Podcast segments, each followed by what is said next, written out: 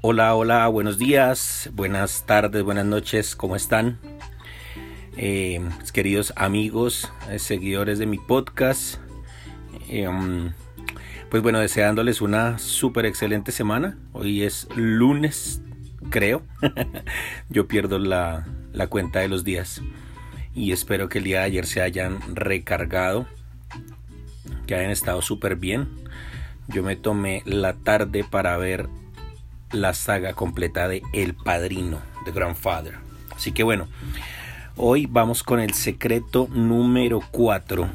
Recuerden del libro 50 secretos para el éxito del señor J. Eddington. Así que bueno, en materia. Secreto número 4. No tenga miedo de correr riesgos. Una de las maneras más eficaces de garantizar que usted no va a salir de donde está es tener miedo a arriesgarse. No es incorrecto querer un margen de seguridad, pero cuando eso significa esconderse en su zona de confort y evitar correr riesgos, es preocupante. Esperar a tener garantías tangibles de que algo saldrá bien puede hacerle perder el tiempo y oportunidades muy valiosas. El riesgo es, básicamente, la posibilidad de que ocurra algo malo. Siendo así es entendible por qué un ser humano evitaría correr riesgos. ¿Quién en su sano juicio se abriría a la posibilidad de que algo salga mal?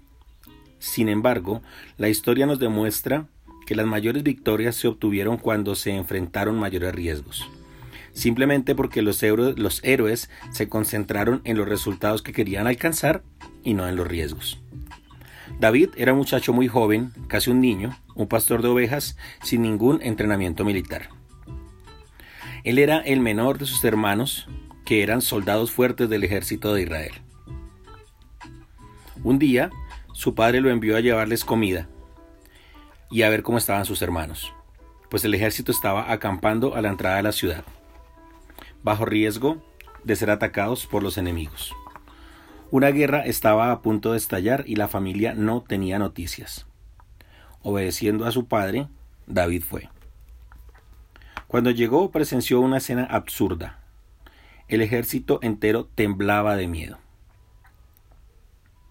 Un guerrero gigante, mucho más grande que cualquier persona normal, fuerte y aparentemente invencible, gritaba barbaridades contra Israel ridiculizaba, provocaba y desafiaba a un combate. ¿Quién tendría el valor de encarar ese desafío contra un hombre tan grande y fuerte como nadie jamás había visto? Los soldados de Israel estaban aterrorizados. El mismo rey de Israel estaba aterrorizado.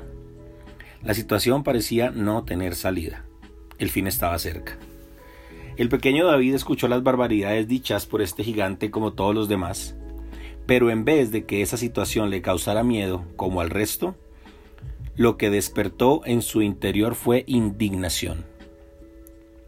¿Cómo ese gigante osaba afrentar al ejército de Dios viviente? En lugar de mirarse a sí mismo, verse pequeño y fijar su atención en la dificultad y el peligro, David miró al tamaño de su Dios, mucho más grande que cualquier gigante, y prestó atención a lo que debía ser hecho. La única salida posible ya que la guerra estaba declarada y era matar o morir, él sabía que debía matar al gigante. Y no esperó que alguien más se decidiera, no miró a los soldados esperando que alguien se adelantara, no le pidió ayuda al rey. De hecho, fue el rey quien lo mandó a llamar cuando supo que estaba dispuesto a luchar contra el terrible enemigo. La reacción del rey podría haberle causado más miedo todavía a David, Primero, le dijo al muchacho que no podía luchar contra el gigante porque Goliat era un guerrero experimentado y David apenas un jovencito. Pero David no se intimidó. Respondió que ya había vencido a un león y a un oso, y sabía que Dios lo ayudaría a vencer al gigante de la misma manera. Seamos realistas.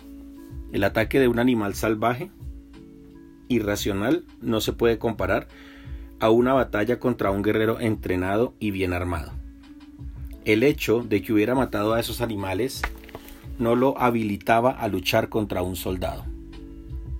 Sin embargo, Lo que lo hizo vencer fue su confianza en Dios, su fe, que le dio el valor para asumir el riesgo necesario.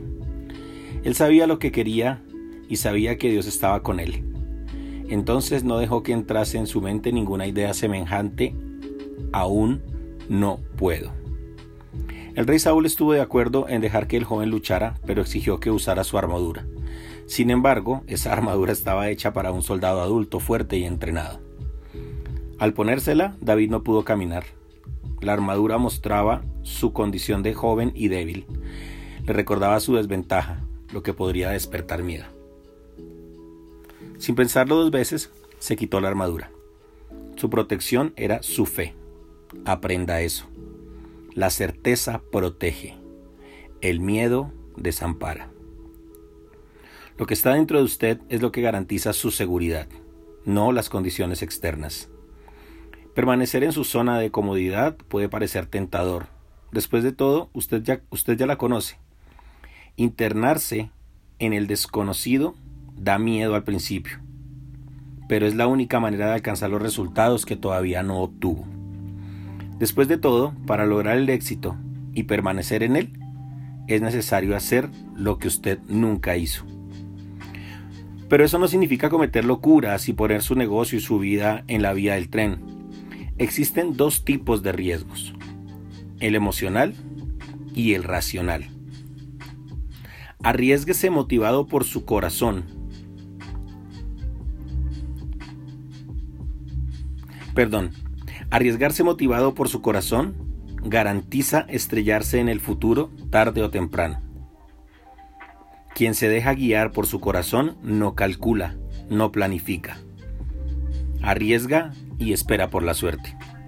En cambio, arriesgarse motivado por la razón es garantía de éxito. Dos personas pueden hacer exactamente el mismo movimiento de riesgo en el juego de los negocios pero el resultado va a depender directamente de la motivación interior que las llevó a tomar esa decisión. Lo que mantiene su fuerza y confianza para nadar contra la corriente y lograr lo que nadie más logró es su propia fe, la certeza racional del resultado que usted espera. Y eso ninguna emoción podrá traerlo. El secreto de arriesgarse motivado por la razón es andar siempre al límite máximo de su fe, de aquello que usted cree que debe hacer. Hay una frase de la estadounidense Helen Keller que explica muy bien eso. ¿Por qué contentarnos con vivir a rastras cuando sentimos el anhelo de volar? O sea, si tiene fe para volar, no se arrastre. Para entender eso mejor, Imagínese a un agricultor que desea cultivar un área de tierra más grande, pero aún no tiene los recursos necesarios. Si tuviera miedo de arriesgarse, pensaría, no puedo realizar ese sueño ahora. Es imposible. Entonces mejor sigo plantando en este pequeño pedazo de tierra. Por lo menos puedo hacer eso. Y entonces no intentaría nada. Sin embargo, si él decide arriesgarse emocionalmente, su pensamiento será, voy a extender mi terreno de cultivo, no me importa nada. Voy a agarrar esas semillas, tomar un pedazo de tierra más grande y tirarlas de cualquier manera, en cualquier lugar, cualquier día y esperar que crezcan. Obviamente no hay ninguna forma de que eso resulte bien, pero si él se arriesga racionalmente, su pensamiento será, quiero plantar en un área más grande, así que voy a descubrir cómo hacer realidad ese sueño. ¿Entendió? Él no piensa que es imposible, aunque no parezca posible en ese momento exacto. Usted puede investigar, planificar y descubrir una manera de hacer viable su proyecto de expansión. Correr riesgos es, esencialmente, liberarse del miedo al fracaso. Es actuar aunque tenga miedo, porque el miedo ya no lo va a controlar más. Eso es absolutamente necesario si quiere alcanzar el éxito. Porque en ese exacto momento usted está en algún lugar lejos de su objetivo, ¿no? Entonces, tendrá que caminar hasta el lugar donde le gustaría estar. Para eso se necesitará una buena dosis de valentía y de riesgos calculados. Solo aquellos que se arriesgan a ir demasiado lejos pueden descubrir lo lejos que pueden llegar. Un buen ejemplo de esto es lo que declaró Sandra Peterson, CEO de Bayer. La mayoría de las mujeres que conozco no tuvieron éxito en los negocios porque no estaban dispuestas a aceptar un desafío arriesgado sobre el cual otras personas podrían decir, no estoy seguro de poder hacer eso. En cambio, si observa mi carrera, verá que desempeñé varios papeles de riesgo. Eran arriesgados para algunas personas, pero dentro de mí yo pensaba, esta es una gran oportunidad y me permitirá aprender cosas nuevas y asumir un papel más importante en una organización más grande. Pero algunas personas pensarían algo así como, ok, estás loca. ¿Qué sabes sobre la diabetes? ¿O qué sabes acerca de las lavadoras? ¿O la industria alimenticia? ¿O los automóviles? ¿O la agricultura industrial? Lo que define el resultado es su manera de enfrentar los desafíos. Si tiene visión, ningún desafío será demasiado arriesgado para usted. La visión de Sandra hizo que ella enfrentara naturalmente el desafío con la fuerza de su fe. Ella tenía fe en sí misma, en su capacidad de aprender, y no permitió que nada la limitase.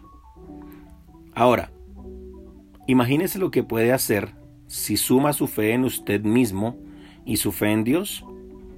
¿Cómo enfrenta los desafíos? Ya había mucha gente quejarse de que su jefe le da más responsabilidades que a otros compañeros. Mi jefe me pide que haga todo, mis compañeros siempre tienen menos tareas. Abra su visión. Si su jefe le da más responsabilidades que a los demás, es porque confía más en usted que en los demás. Nadie le da demasiadas responsabilidades a un empleado incompetente. Entonces, use eso a su favor. Aprenda lo máximo posible. Sea el que se destaca, el que investiga, el que aporta novedades. En lugar de quejarse del trabajo, busque más trabajo para hacer. Si quiere, puede aprovechar ese momento para aprender cosas nuevas y prepararse para asumir un papel más importante en la empresa en la que trabaja, en una empresa más grande o en su propia empresa. Frente a un desafío, usted muestra cuál es su verdadero espíritu. Aprenda una cosa, las mejores empresas hoy en día no ascienden a sus empleados de acuerdo con el tiempo de trabajo. Eso ya es cosa del pasado. Lo que vale hoy es la productividad. Si usted tiene visión, crece. Si no la tiene, se estanca. Y fíjese qué buena noticia. La visión es gratis. No necesita tener capital para adquirir visión. Basta únicamente con esforzarse. Su cerebro es capaz de eso. Si usted se lo permite. Vamos a hablar sobre eso más adelante, pero le aviso ya sea que trabaje para alguna empresa o en un cargo público, o sea el dueño de su propia empresa, no hay otra salida. Para tener éxito, debe perder el miedo de arriesgar y abrir su visión. Muchas gracias.